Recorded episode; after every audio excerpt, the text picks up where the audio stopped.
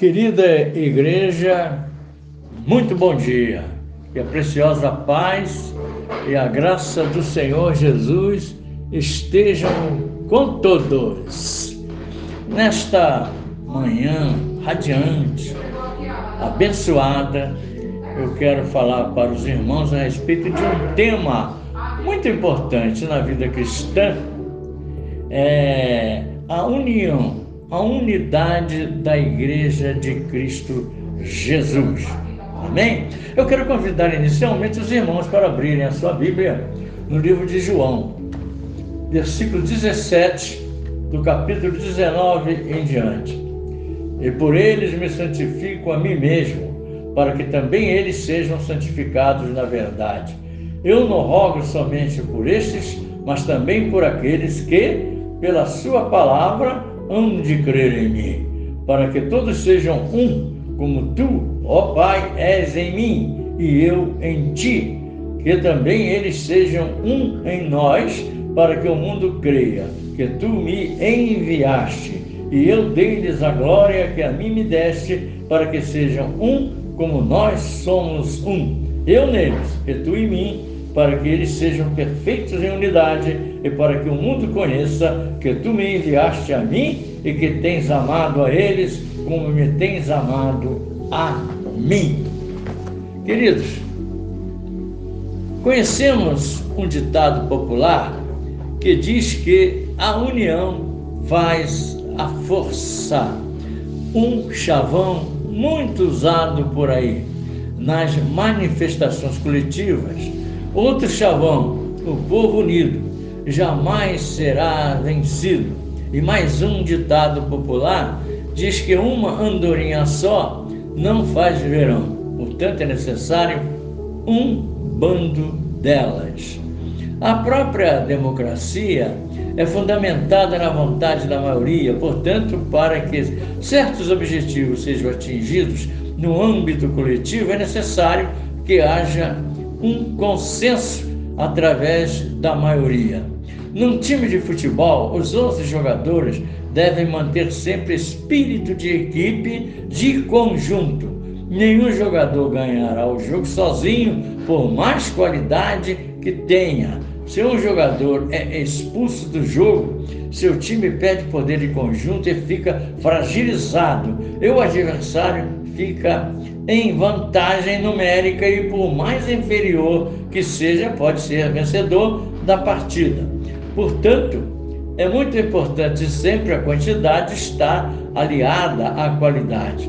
É muito difícil algum alguém, né, sozinho, dependendo exclusivamente dela, vencer difíceis obstáculos. É necessária ajuda e a solidariedade de outras pessoas a história dos dois burros. Estamos acostumados a ver nas repartições públicas, em alguns lugares, um quadro pendurado na parede, com dois burros amarrados pelo pescoço por uma corda mais ou menos de um metro. À frente desses burros há dois molhos, dois fardos de feno. E, para comer aqueles fenos, os burros fazem força para caminharem em direções diferentes. Um tenta ir para a direita e o outro para a esquerda, e assim não conseguem sair do lugar e ficam nessa tentativa por longo tempo até que resolvem se juntar e juntos vão comer um fardo e depois vão comer o outro. Só quando se uniram foi possível atingirem seus objetivos. Separados, nunca conseguiriam. Se na vida secular as coisas são dessa maneira, na vida cristã não é diferente. Para que a Igreja de Cristo cresça e, produzir, e produza muitos frutos, é necessária a união de todo o corpo de Cristo em torno da mesma visão do seu pastor. Se alguns membros seguem por um caminho e outros seguem por caminhos diferentes, a igreja estará se fragilizando, se dividindo. A desagregação é daninha à igreja. A divisão separa e enfraquece, ao passo que a união soma e fortalece. Desde o pastor até o membro mais moderno da igreja, todos precisam fazer a sua parte para que o todo seja fortalecido. Somos parcelas do, de um todo. E mesmo que aquilo que estamos fazendo na obra não seja destacado, não apareça aos olhos de todos, o mais importante sempre será o todo. Se fizermos a nossa parte, o todo será fortalecido. Se os membros do corpo de Cristo estiverem unidos, estruturados, a igreja também será estruturada, forte e vitoriosa. A igreja nos faz lembrar do rio Amazonas. Todos os pequenos rios e garapés correm sempre na direção dos grandes rios, que, por sua vez, desaguam no oceano. O gigantesco, o gigantesco rio Amazonas recebe as águas de diversos afluentes, tanto pela sua margem direita como pela sua margem esquerda. Todos são conhecidos pelos seus nomes específicos. O rio Amazonas é o maior rio em volume d'água do mundo e o segundo maior extensão territorial, com 6.568 quilômetros. Percorre o norte da América do Sul, a floresta amazônica e deságua no Oceano Atlântico. Possui mais de mil afluentes, sendo os principais Japurá, Purus, Trombetas, Jari, Javari, Tutaí, Coari, Curuá, Solimões, Madeira, Negro, Xingu, Purus, Tapajós, Japurá. Alguns deles, como Madeira, Negro e o Japurá, estão entre os maiores rios do planeta.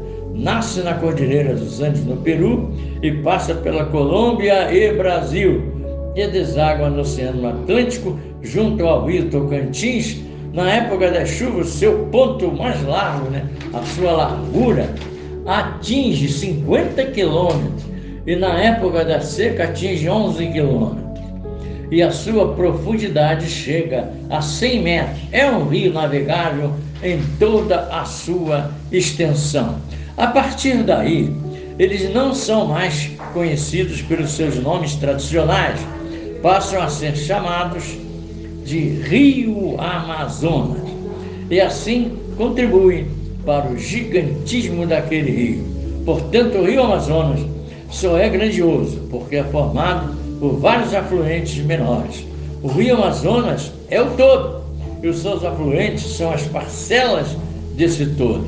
A igreja será vitoriosa pela força da união de todos os seus membros que, trabalhando juntos, unidos pelo mesmo objetivo, será imbatível. E isso não depende de funções ou posições no corpo de Cristo, cujo sucesso sempre dependerá da lealdade de seus membros a Cristo e aos líderes da igreja. O encontro das águas salgadas com as águas doces produzem um fenômeno conhecido como pororoca, e a junção da igreja com a obra do Senhor produz um fenômeno conhecido como fruto. Temos visto isto acontecer constantemente em nossas igrejas. A colheita final desses frutos será o maior espetáculo da história da igreja do Senhor, quando no último dia Jesus e seus anjos descerem para recolherem todos os frutos produzidos. Mas como será esta igreja? Forte, grandiosa, obediente?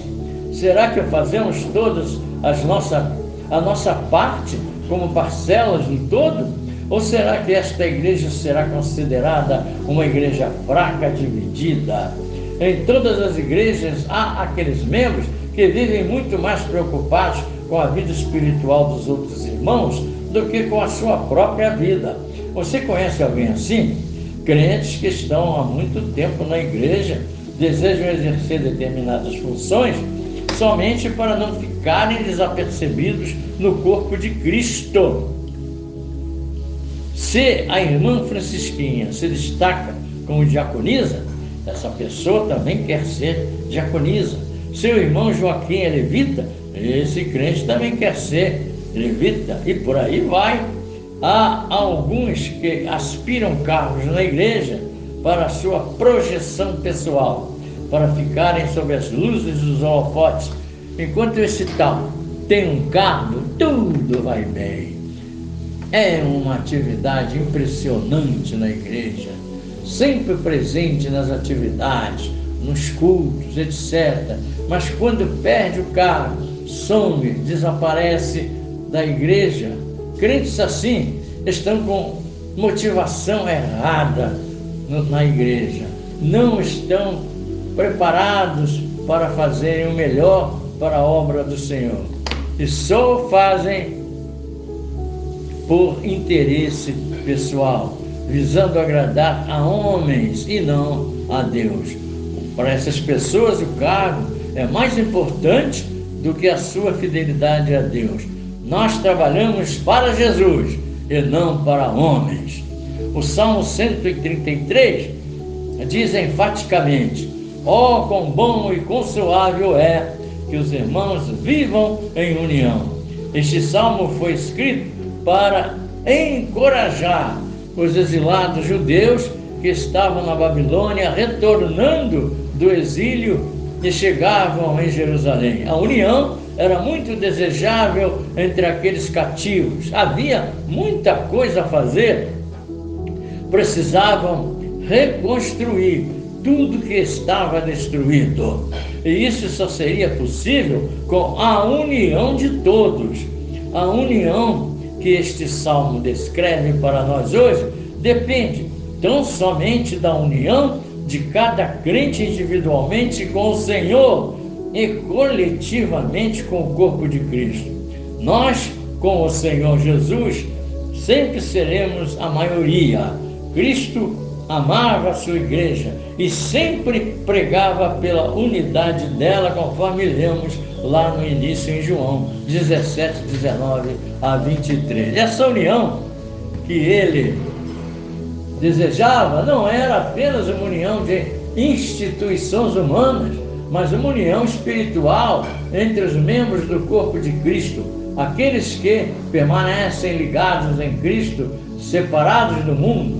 Será que todos nós estamos separados do mundo verdadeiramente?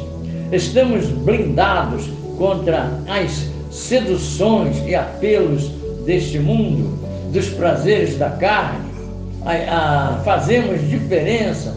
Estamos livres dos interesses puramente pessoais, materiais? Cristo é prioridade em nossas vidas?